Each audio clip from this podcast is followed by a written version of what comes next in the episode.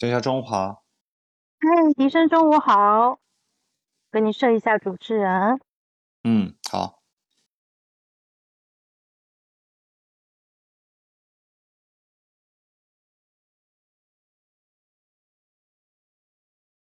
今天你们那边天气怎么样？今天阴天呀，而且闷热。上海今天本来说是这个礼拜都要连下七天的雷雨，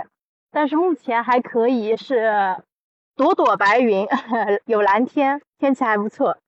嗯，挺好的。哎，我们等一下冲叔啊，你去群里叫一下他。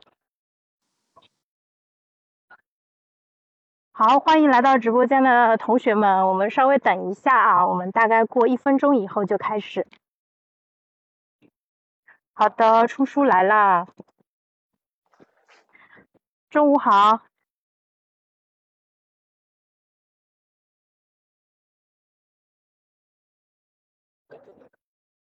行，好，那我们就呃正式准备开始吧。大家中午好，今天是二零二二年六月二十号，呃。那个欢迎大家来到死磕拖延症的直播间。那今天我们来聊一个很有意思的一个话题，就是复盘六幺八剁手，你的战果如何？看看高手如何科学剁手。那我们今天这个节目的话，会带着大家一起买买买。其实，在周六的时候，我们已经大概交流了一下，就是六幺八的时候，我们各自买了些什么东西啊？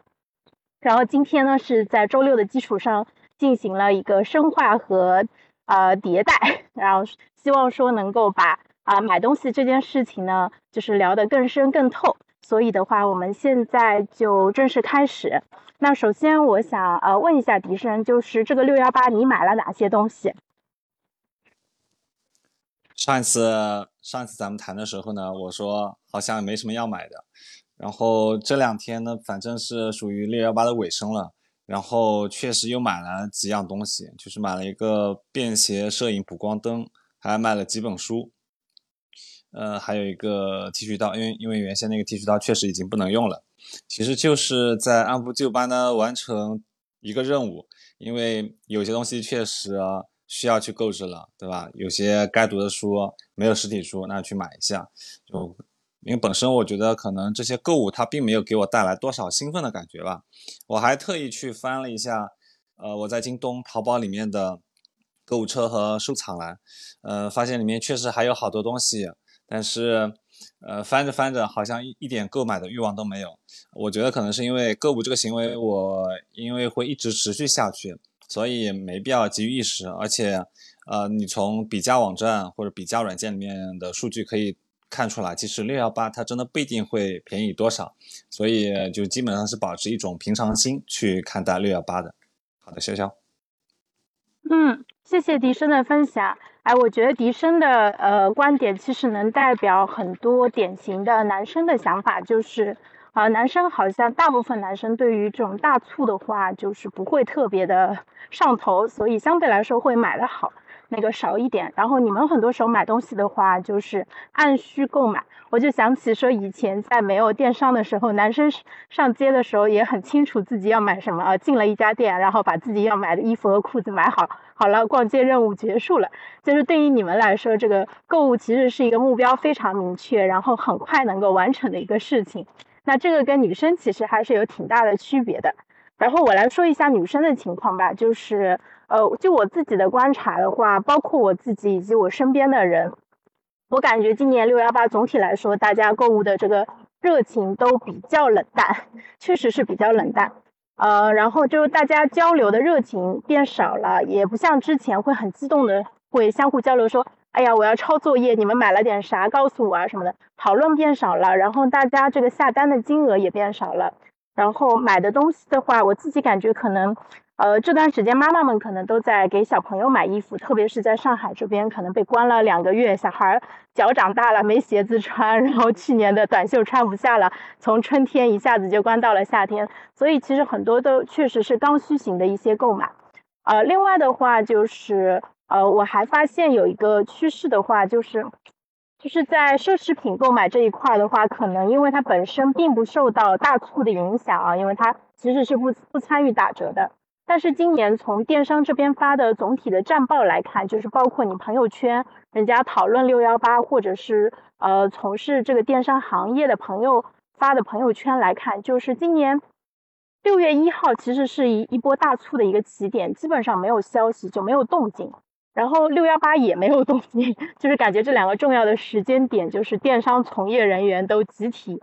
那个熄火了，就是大家就是默默的，就好像没有这个事情一样，按部就班的在上正常的日子。那这个在过去十几年，其实从六那个双十一开始，呃，就是这样每年两次这种大型促销开始，就这十几年来说，可能是头一次。然后。呃，我周六的时候不是还看到了一篇，就是天猫的一篇给天猫贴金的文章，说啊，天猫今年率先不卷了，我就把这个文章发到了我的一个朋友的群里面，人家说哦，天猫最近在裁员呢，所以的话，这个就是挺是一个很大的一个变化。那我们如果呃用那种以小见大的方式来看这样一个变化的话，其实今年的这样一个趋势也反映出可能大家在消费心态上。包括这个整个经济面的一些变化，那我想问一下冲叔，就是你有观察到哪些不一样的一些变化呢？就是今年的大促相对于过去的任何一年来看，呃，我我能够感受到的今年的一个最大的变化的话，就是江浙沪包邮区的话没那么灵光了。因为很多的快递的话，到现在我都已经下单了半个月、一个月，甚至三个月之前的那些快递的话，到现在的话都还没有运。然后呢，我非常期待的我的书架，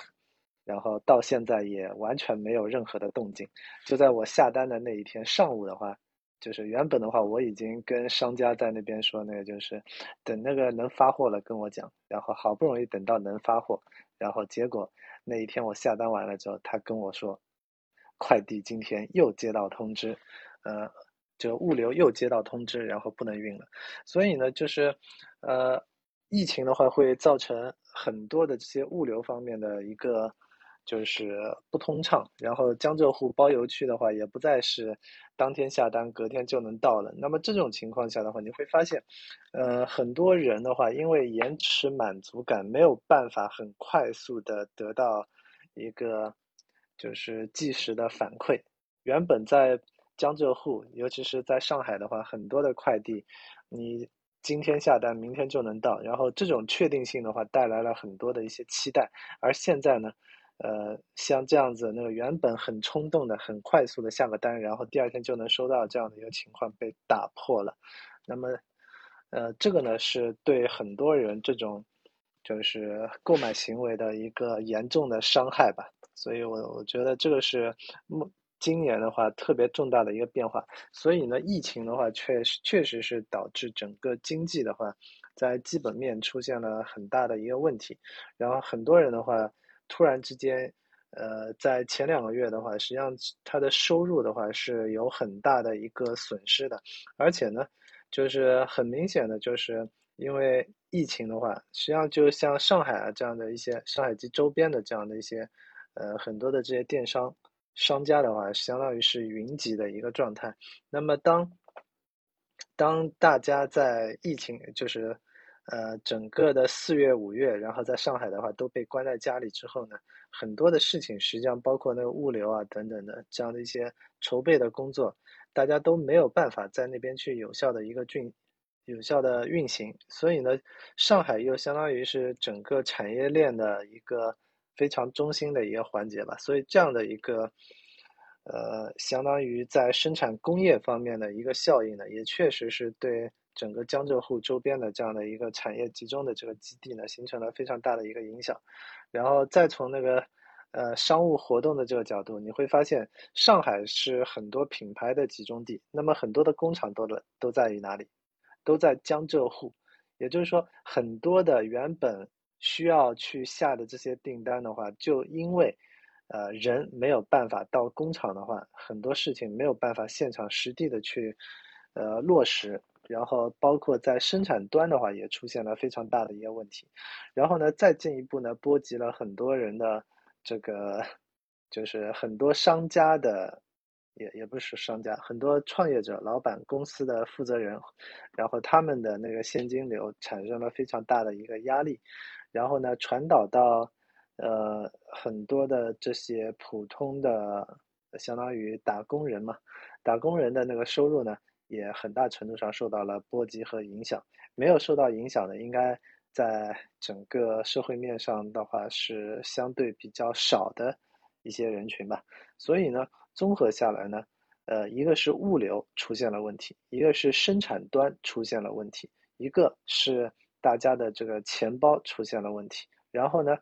呃，这样的一个经济受到疫情打击的事件呢，又给大家对未来产生了更多的一些不确定性。然后呢，也也打消了很多人的一些幻想和欲望。然后呢，就是更多的这些，嗯，大家的。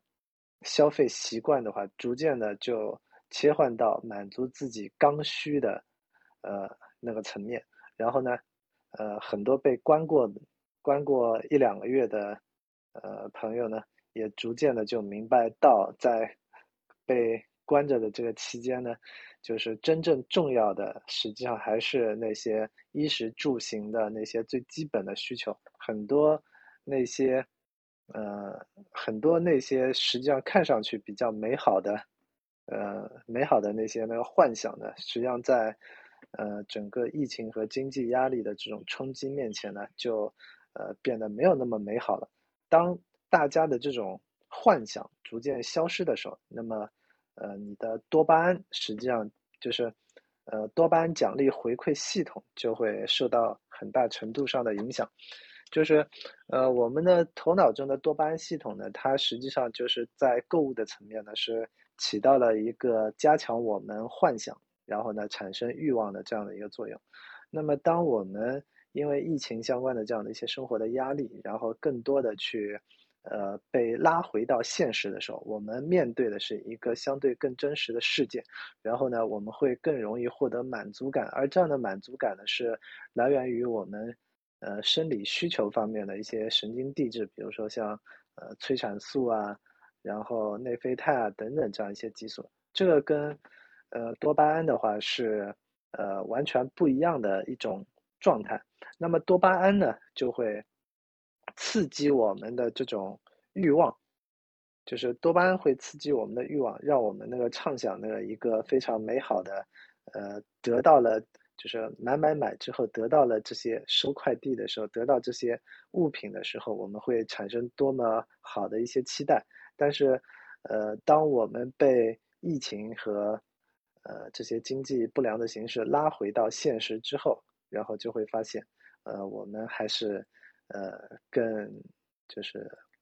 就是整个的自己的这个剁手的行为还是稍微悠着点儿吧。所以呢。这样子就造成了大家在购物节这样的一个多巴胺刺激，实际上并没有被激活。所以呢，更多的人应该在这一次的时候，不是买那些幻想中的去提升生活质量的东西，而是去满足自己生就是生活的最基本的那些需求。也就是说，呃，更多的会偏向于生理啊，或者是呃。就是生理和居住、衣食住行这些方面的一些消费吧，我我觉得这是现在最大的一个变化，满足刚需，满足刚需是这一次的整个六幺八消费的时候呢，应该是一个重点的话题。好的，谢谢。好，谢谢冲叔。呃，冲叔刚才分享的非常的好，从就是说，呃，收快递的时限变长，就是导致我们的这个原来，呃，今天下单明天就能收到的这种快乐，这个被消退以后，然后加上这个疫情对于呃整个长三角地区，其实还包括其他。像北京啊，或者其他的地区都受到了比较大的影响，然后不仅是给我们的生活带来了一些变化，对于经济上面也确实产生了负面的影响。所以从这么多的综合的因素来讲的话，呃，确实大家在接下来的，就是对未来的一个预期，包括是说对于如何分配自己的一个，呃，现金，都会产生一个新的一个想法。然后我昨天在校友群交流的时候，还听到一个很可怕的一个问题。我们在正好聊到了说，今年六月三十号之前，就是个人所得税去年的，如果你有换工作或有其他的情况需要补缴的话，需要在六三零之前缴。然后大家都知道，之前互联网大厂因为工资比较高嘛，他们如果年终换工作的话，有可能今年要补税要达到十万左右。然后听到一个很可怕的案例，就是说，呃，这个跳槽。换工作不是涨工资了吗？对吧？加杠杆买了房子，结果今年失业了，然后现在还要补十万块钱的这个税，就是这个就是想想就很可怕啊。所以就是说，从这样一个大背景下出发，我们如果再回过头来看这个六幺八，去看看我们自己。就是做什么样的决策会更加明确的话，大家可以就是回头看一下自己的一个购物清单，哎，就是已经下完的这些订单，是不是说更侧重于就是你觉得非买不可的那些刚需，比如说这个呃日用品，然后比较非常呃必须的那些卷纸啊，这个这个洗衣液啊、洗发水之类的东西。然后呃，另外的话就是说，嗯，可能还有一些的话是我们自己就是说怀着美好的期待。投资自己的一些需要，比如说买书，然后也包括六幺八的时候，杨老师呃就是搞了一个呃那个新业务的推广和那个开智课程的秒杀活动。我相信呃我们在场的开智的同学可能都有买买买啊，我自己也买了一些，我觉得这个还是比较划算的。那接下来的话，我们请冲叔来分享一下他今年的一个购物行为吧。因为呃，就是大家都知道我是很喜欢抄作业的一个人，然后呢，冲叔又是一个有很多作业可以抄的，呃，因为冲叔他在过去一年的时间里面，其实一直持续的专注在创作啊，他手头的这一本跟健康相关的书。啊，所以的话，就是他已经零零星星、陆陆续续给我们透露了很多，就是说，呃，什么东西值得购买啊？所以，啊，今天其实啊，六幺八大促还没有结束，要到今天晚上十二点钟再正式结束，啊，正式结束。所以的话，我想问一下，呃，就是我们来对冲叔进行一下那个购物车，不对，叫已购清单一个大起底，然后看一下对大家有什么启发，有什么是啊，大家可可能会比较需要，然后可以。啊，不下单的一些内容啊，事先声明，我们分享的这些东西都没有商业利益，并不存在说，哎，接了软广啊，或者是说有什么商业利益，就是你买了我可以抽成这样子，没有啊，我们就完全是出于那种，就是真的是因为说做了功课，觉得这个东西比较好用，然后呢把它推荐给其他人。所以接下来进入跟冲叔的购物车那个分享环节啊啊，先问一下冲叔，就是你这六幺八这个大促期间，你下了多少个订单？总的消费金额大概是多少？我刚才看了一下吧，就今年的这个购物车作业的话，显然不是太好抄的，因为那个就是我刚才已经说过了，那个更多的是一些那个偏刚需类型的东西，那么。呃，我看了一下，实际上今年的话呢，就整个六幺八的话，实际上是在五月三十号的时候，呃，五月三十一号还是三十号的时候就已经开始了，所以那段时间的话，就是，呃，呃，到现在呢，我应该看了下，是下了二十三个订单，然后总共是一万四左右吧，大概是这样的一个消费的金额。然后这个集中呢，这个中间呢，其中呃最重要的，我觉得是两个两件东西吧。一件呢是给我的，一件是给甜甜的。那么给甜甜的呢是呃，他就是实际上是呃去年就已经定下来的一个计划，因为那个打算把一个房间给空出来之后呢，然后呢放一一套。普拉提的大器械设备，然后呢，让他在那边去进一步强化一下。然后呢，呃，未来呢，如果是有一些那个就是有私教需求的一些用户呢，也可以带过来，然后直接就在这个 器械上面直接就练了。所以它相当于是它的一个生产力工具。呃，那么对我来讲呢，我相当于是呃。就是给自己下单下了一台显示器，那么这个在我们的死磕拖延症的这个群里面呢，我也给大家分享过，然后包括我在那个呃老杨所建立的这个青年作家训练群里面，然后呃，以及其他的一些那个小小的内部的群里面也都分享过，就是呃，关于我为什么需要去呃换显示器的这个问题。那么我们之前呢，就是以前买的那些显示器呢，相对来说那个亮度比较暗，然后在我整个灯光环境全部都呃进行大幅度优化之后呢，然后屏幕的亮度，然后就出现了呃很大的就是呃屏幕不够亮，然后呢，同时呢，因为呃，我现在的话，逐渐这个屏幕换的也都越来越大了之后呢，然后会，呃，非常在意，呃，究竟什么样的一些因素是会让眼睛产生疲劳的？那么这中间呢，就是让眼睛产生疲劳最大的两个因素，啊，实际上是三个因素。那么首先第一个呢，就是你的灯光环境是不是显色指数比较高的？那么显色指数越高呢，它就越接近于阳光，然后呢，你视觉上看这个物体的时候，它的色彩就会越丰富，然后呢，它所看到的，就是你所看到的这个呃颜色会越接近于阳光下真实的色彩，然后呢，你看这些东西的时候，你的眼睛就越不容易疲劳。所以当那迪生说到。补光灯的时候，那么我不清楚他买的这个补光灯的话是不是高显色指数的。如果是像我一样买的那种 RGB 高显色的，那么可能等打出来的灯光效果会比较好。如果不是，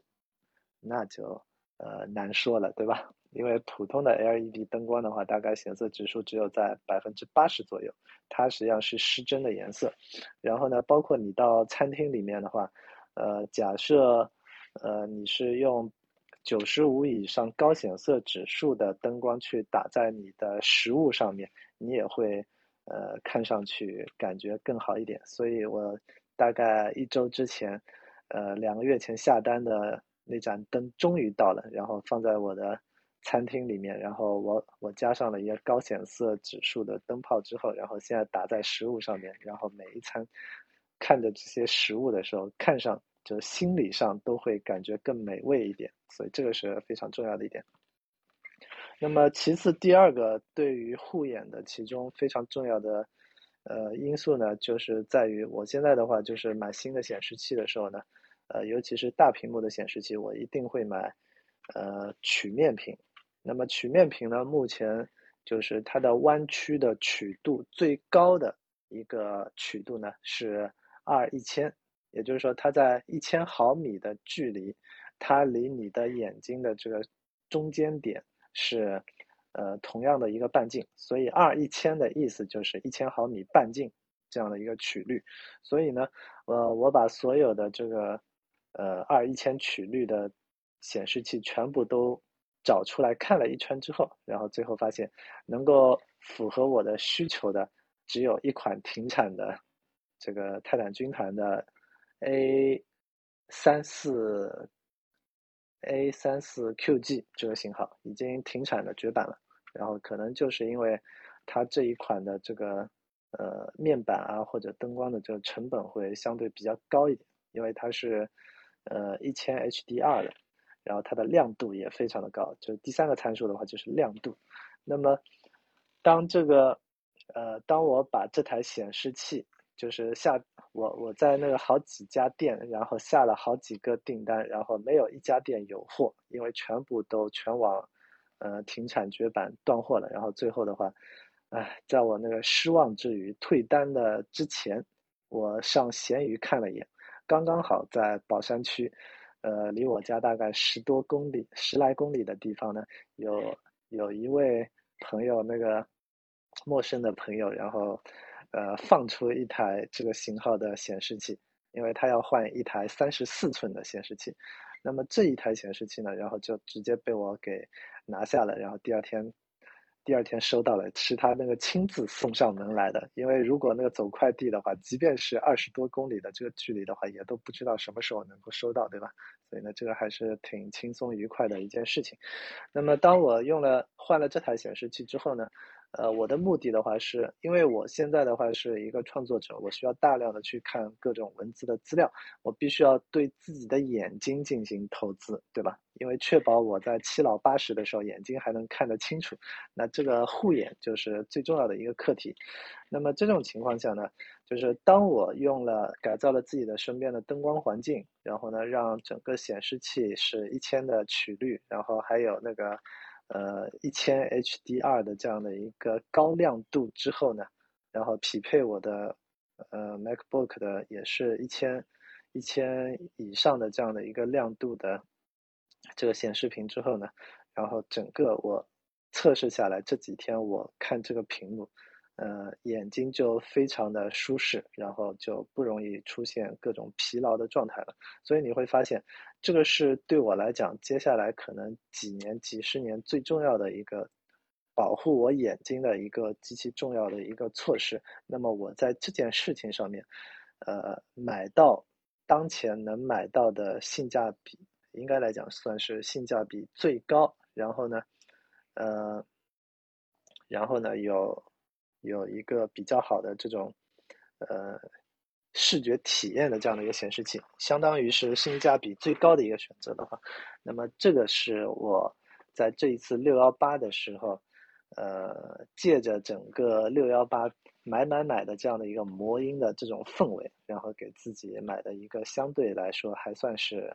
呃，我我觉得最不错的一个选择。然后第三个呢，推荐一个。就是相对来说那个没那么，呃，特别重要，但是呢，实际上又非常重要的一个，呃，改造的小东西，就是，呃，我买的一个窗帘机器人，我我也推荐给潇潇了，可以帮助他解决一个早上那个起床晚的这个问题。那么我自己下单的这个呃窗帘机器人呢，我是前天装上的，然后昨天早上呢没有。没有测试正确，然后它没有在呃我需要的时间开启。但是今天早上呢，它在五点钟的时候，然后自动在那边拉了，就是把窗帘给拉开了，就在我设置的时间点。然后呢，当它电机启动在那边拉的时候呢，我正好就醒过来了。然后阳光从窗外呃射入进来，然后我就完成了今天早上五点钟。呃，醒过来的这样的一件事情，所以呢，这个是非常惬意的，这个这个也是非常推荐给大家，就是关于呃，你如何在呃，这这这个实际上也是在就就刚才我说的三个东西，呃，包括普拉提它那个脚姿顺位顺位正常的，就是顺位练习的。然后呢，包括显示器怎么样去调整环境灯光，然后护眼，然后包括刚才我说的这个窗帘机器人，如何让自己能够呃养成早上不赖床的这种习惯，然后很容易的清醒过来，调整自己的作息。那这三个事情呢，实际上全部都是在我健康那本书里面我所已经写完了的，呃写清楚的一个话题。那么当我把这些东西补全了之后呢，然后就。对，整整个的，就是我写的这本书，然后接下来我应该是，呃，再过十来天我就能够把初稿给写出来，然后之后在漫改的这个过程中呢，呃，随着我对这些产品，呃，对自己身边环境的这个改造体验，然后有了一个更深度的体会之后呢，我就能够把这本书的，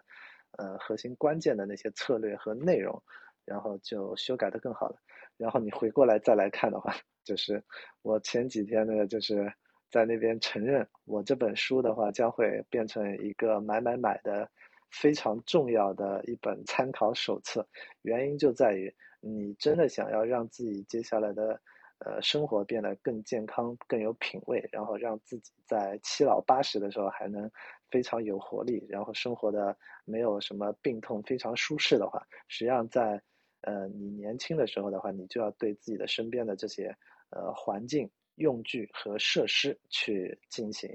一些健康化的改造。那么这些投资呢，你必然是需要花费出去的。一定程度上的话，如果你重视健康的话，它可以被称之为是叫做刚需。而当你做了这些投入之后呢，那么等到呃年龄增长，然后六七十岁、七八十岁的时候，然后呃有机会降低非常多的一些疾病风险的话，那么这个必然会呃是一个极小的投入，然后带给你极大的潜在收益的一个投资的方式。所以呢，最近回顾过去的差不多，呃，我我写书的话即将呃满周年，那么在过去的一年中呢，我包括呃更换了我的床，然后家具，然后还有呃电脑也换了，然后灯也换了，所有的灯光全部都换了，呃，然后还有那个呃智能的呃可冲洗的马桶，然后香。哎，这这个太多了，然后更多的这些东西的话，呃，任何人都很难一下子那个全部的把我的这个购物车给超过去，因为它这是一个呃逐步改造的一个过程。可能拿到我的书，就是未来你们那个买到我的书之后，然后你自己的这个改造的旅程，可能也要花上那个呃一年左右。然后呢，终于把你的所有身边环境的这些东西全部都改造的非常顺畅之后。你就会发现啊，人生的话真的是可以追求品味和健康和舒适。好的，小夏。好，谢谢冲叔。冲叔刚才讲的，听得我心情激动。然后确实，你最后的提醒非常有必要。可能这些改造，因为它涉及到方方面面，不是一下子就能完成的。一方面是，呃，就是我们很多时候，有时候就是会有一个心态说，哎，又不是不能用，对吧？家里这个东西也还行，只不过显色显色指数没有那么高啊。但是其实我觉得它背后有一个很深的一个意思，就是我想跟冲叔你再探讨一下。就是因为你刚才讲的这些东西很多，其实是跟健康相关的。我们大部分人其实应该也都是认可这个健康资本，它在我们整个人生一个非常重要的位置。就比如说啊，健康是一百的那个一，如果没有这个一的话，后面跟再多的零都没有用，对不对？啊，但是当我们落实到真正的实际行动当中，我检查了一下自己，包括我身边的人，我们对健康的重视程度，就我们做到哪些程度啊？就对于一个普通的一个都市白领的说，可能说，哎，定期体检，然后还有什么给自己买一点保险，配备什么百万医疗这种，对吧？这是保险顾问最喜欢说的话啊。然后另外的话就是什么，可能再去减减肥啊之类的，呃，这个就已经算是说做的比较好了。但是说，哎，呃，去给自己换一台好的显示器，然后非常注重自己的一个。呃，就换那种符合呃人体工程学的那些桌椅，啊，或者是包括就是呃环境灯光的一些设置，其实对于我们来说都是没有意识到这个重要性，甚至说可能听你说了这个以后，我我我我觉得可能不是所有人马上就能有行动力去呃执行的，有可能就像我前面说的说，哎，虽然我觉得很好，但是可能也就是到底是不是要。换呢，就做这个决定，其实可能还得要再酝酿一下。这个我我说心里话，我是真的这么觉得的。所以的话，我就在想，就关于健康资本这个事情的话，就怎么样能够让大家真的是发自内心的去很重视？因为有可能，呃，我买一个什么没有什么用的电子产品，就买着玩的，可能也就花个一两千，对吧？但是如果把家里的灯泡换掉，可能也就花不到一千块钱的。钱，但是就是做前者，我可能这个小一溜烟小跑着就去做了。但是让我做后者的话，我觉得可能这里面有一个这个，就是是不是说刻在中国人骨子里面那种什么要爱惜东西啊，不就是这个东西没用坏不能扔掉啊这种想法，或者是或者还是说因为自己的意认知没有到这个程度呢？我不知道你怎么看这个问题，因为就是如果我们想要把这个健康的理念让更多的人去。呃，接受的话，其实有可能需要去应对说大家可能的一些疑惑。我并不是说这个东西不好，而是会觉得说，就是明明知道它好，但是又没有很强的动力去做。那这个其实跟我们在日常中遇到的很多的事情也比较像。就是冲叔，我不知道我说明白了没有？嗯，你说的这个我很明白，原因很简单，就还是认知层面的问题，你没有感受到它的一个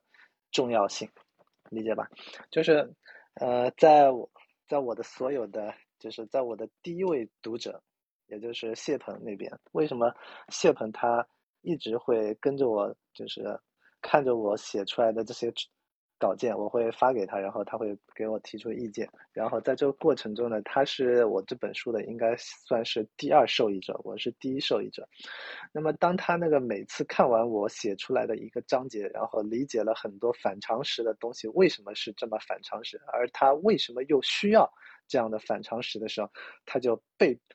就是他自然而然的就会跟着我在那边一起去买买买，就像昨天，昨天的话就是我们聊到的是，就是这两天的话我在写，呃，这两天我在写就是如何正确减肥减脂的这个问题，减肥减脂这个问题有极其多反常识的东西，然后其中呢就是你需要去增肌，因为增加肌肉之后可以提升你的新陈代谢。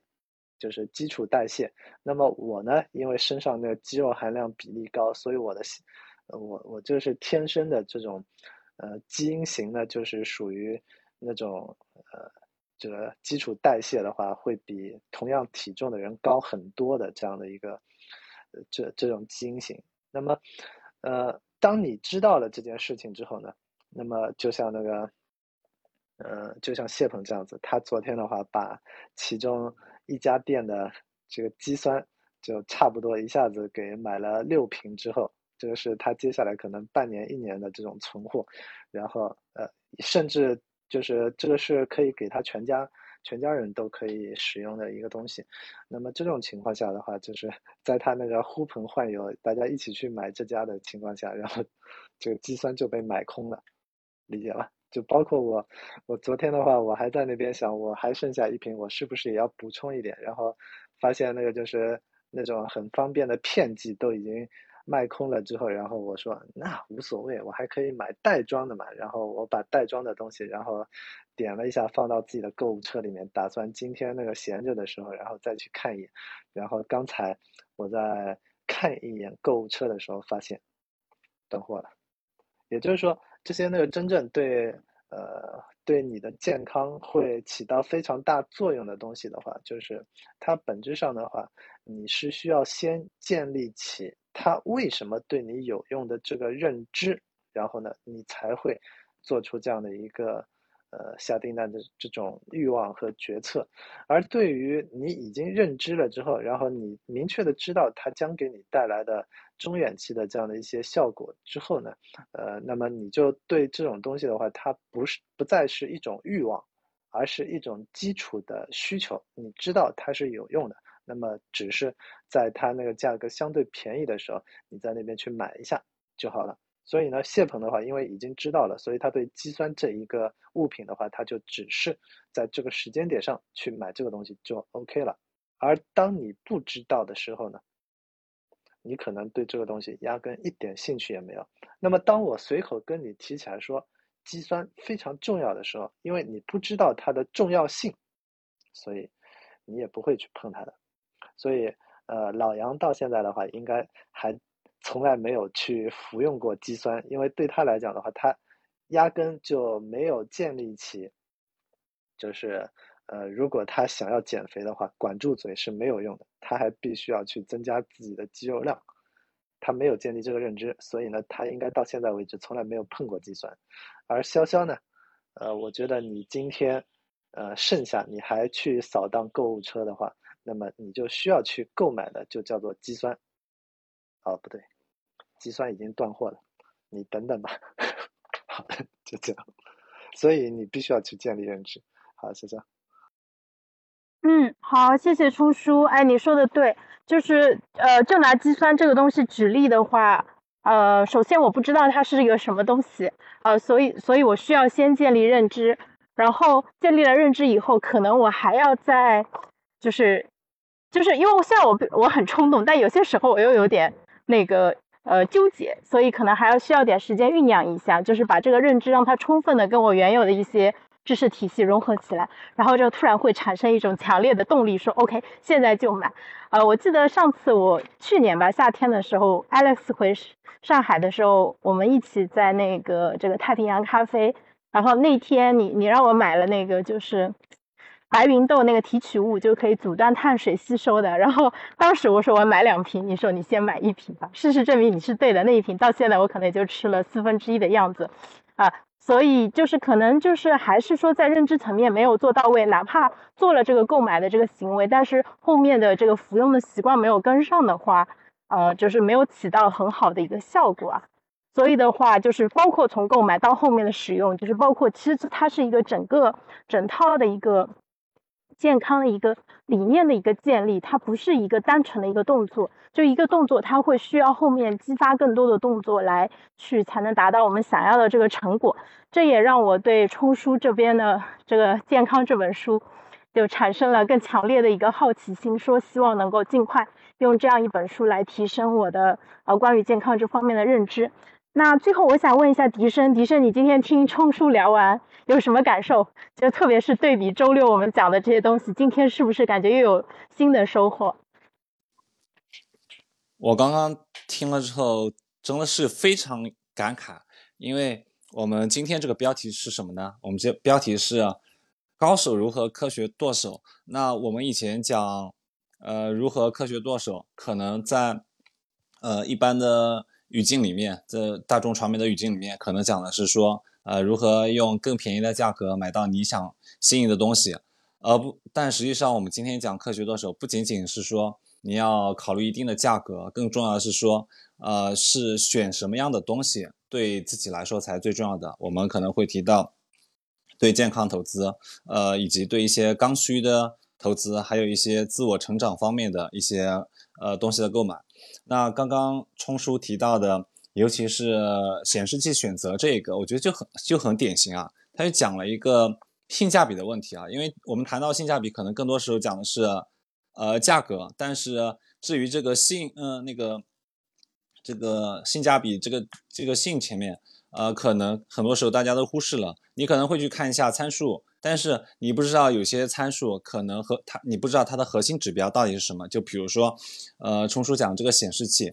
呃，大家会看它的，也会看它的亮度，也会看它的刷新率。但其实刷新率对于我们日常生活来说，其实就不是那么的重要。那它就不能算是一个核心指标。包括，呃，杨老师昨天他在信息分析的课程群里面也晒出了他，呃，今年以来的一些购物的清单。他杨老师的话，他也提到了一些比较好的一些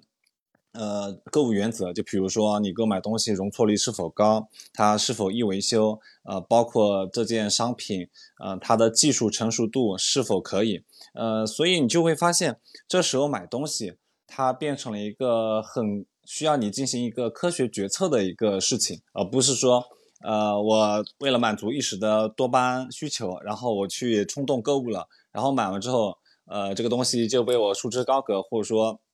可能我呃买了什么补充剂，我吃了一点，然后可能后续就不吃了。包括冲叔刚刚讲到的这个对健康理解，也是潇潇提到的一个问题嘛。这个对健康资本的理解，我觉得，呃，确实就是跟那个我们自己的知识积累有很大关系，因为可能很多时候。我们讲对，就从健康这方面来说，我们很多时候的健康知识获取可能是来自于你的健身教练，来自于一些不太靠谱的公众号，呃，或者说呃，或者是来自于你身边的呃跟你关系比较好的人，然后他们会告诉你啊，你应该怎么怎么健身，呃，应该怎么怎么吃。那很多时候其实这些东西，呃，信息信息的准确度暂且不说，然后它是否有效果也是。呃，可能是并不是那么真的成立的，因为它可能存在一个幸存者偏差，呃，所以我们造造造成的就是我们很多时候认为说，嗯，你要去抗衰老，然后你会去买很多的精华，买很多乳液，买很多面霜，结果你你去真正了解之后，你发现抗衰老最重要的其实是防晒，呃，所以很多时候我们陷入了这种单一路径的一种因果思维，因为我觉得好像我们要达到某个效果，我们就必须。得去买这个什么东西？那实际上就刚刚冲叔说的，他那本有关健康书里面其实提到了非常多的反常识。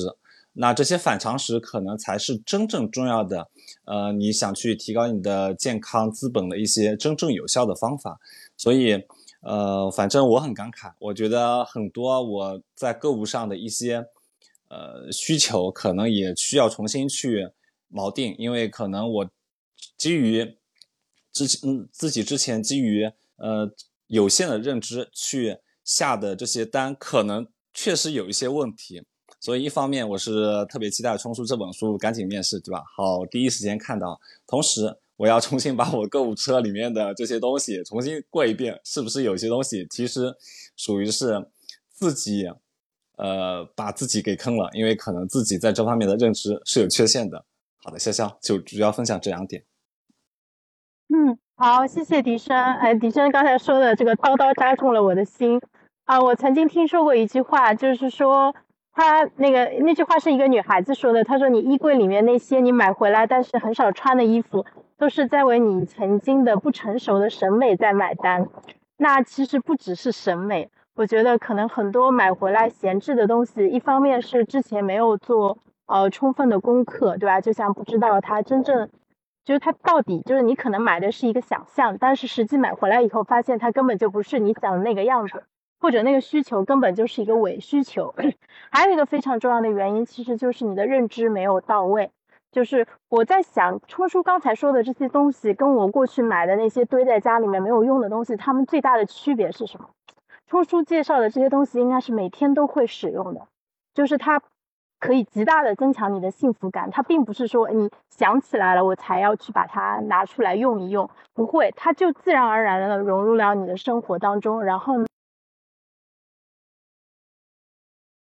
呢，呃，在有需要的时候就随时给你提供它的价值，然后保护你的健康。我觉得这个其实是特别重要的，我觉得这个可能。就是我们消费观升级的一个起点吧。就是当我们还在纠结说，哎，这个东西到底性价比怎么样啊之类的，或者说我就是想要的时候，可能需要把它替换成一种更加科学的一种消费观。就是这个东西它真的能够给你带来价值，而且这个价值并不是说在你想起来你去使用的时候它才能够发挥，最好是能够像你家的显示器跟你的灯光一样，就是随时随地能够把就是发挥它的作用。所以这个我又想起我们之前直播的时候其实讲过一个题目，叫做重度使用。那好的东西，它是不需要你刻意去重度使用的，就像我们的苹果手表或者出书的 Mac MacBook 一样，就是它即使它自然而然，你每天起床你就会自动的打开它。我觉得这个可能是非常重要的一个点。那希望大家剁手愉快啊！今天。那个六幺八还剩最后的呃一个下午加一个晚上的时间，大家如果有需要的话，可以再调整一下自己的购物车，然后呢买一下。如果这一次不买也不要紧，因为现在其实每年大大小小的大促有那么多。我现在倒真的觉得，你以什么样的价格购买，可能其实也没那么重要。更重要的还是你选择什么样的生活。你选择的是过那种，就是呃。就有更好的认知，然后呢，能够带来长期收益的生活呢，还是选择被呃一些主播啊，或者被一些电商的推荐，然后随波逐流的那种生活？我觉得这个其实是我们需要考虑的一个问题啊。那我当然选前者。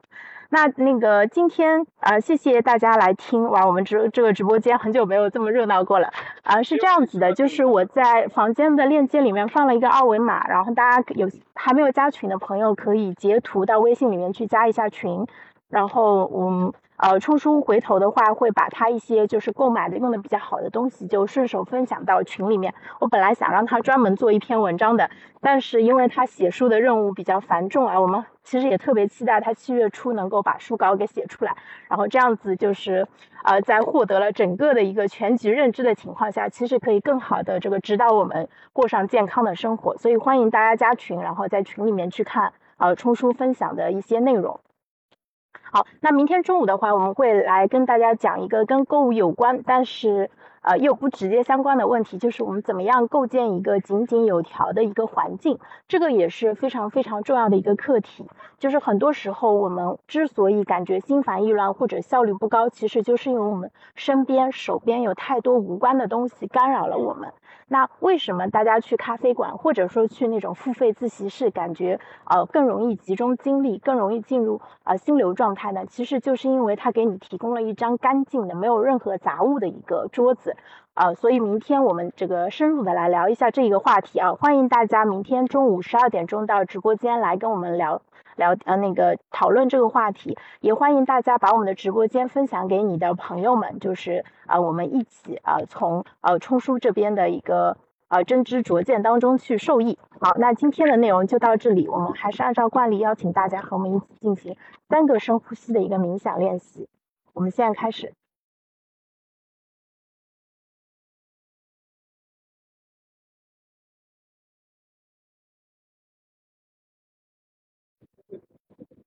好的，冥想结束，那今天就到这里。中间进来的朋友可以关注一下我们的呃账号，点开头像点关注，就可以在我们主页的死磕拖延症的栏目里面可以找到今天的回放，也可以呃回听我们之前的其他所有的内容啊。希望我们分享内容对你们有帮助啊，可以多多点赞、分享和评论，谢谢大家，拜拜。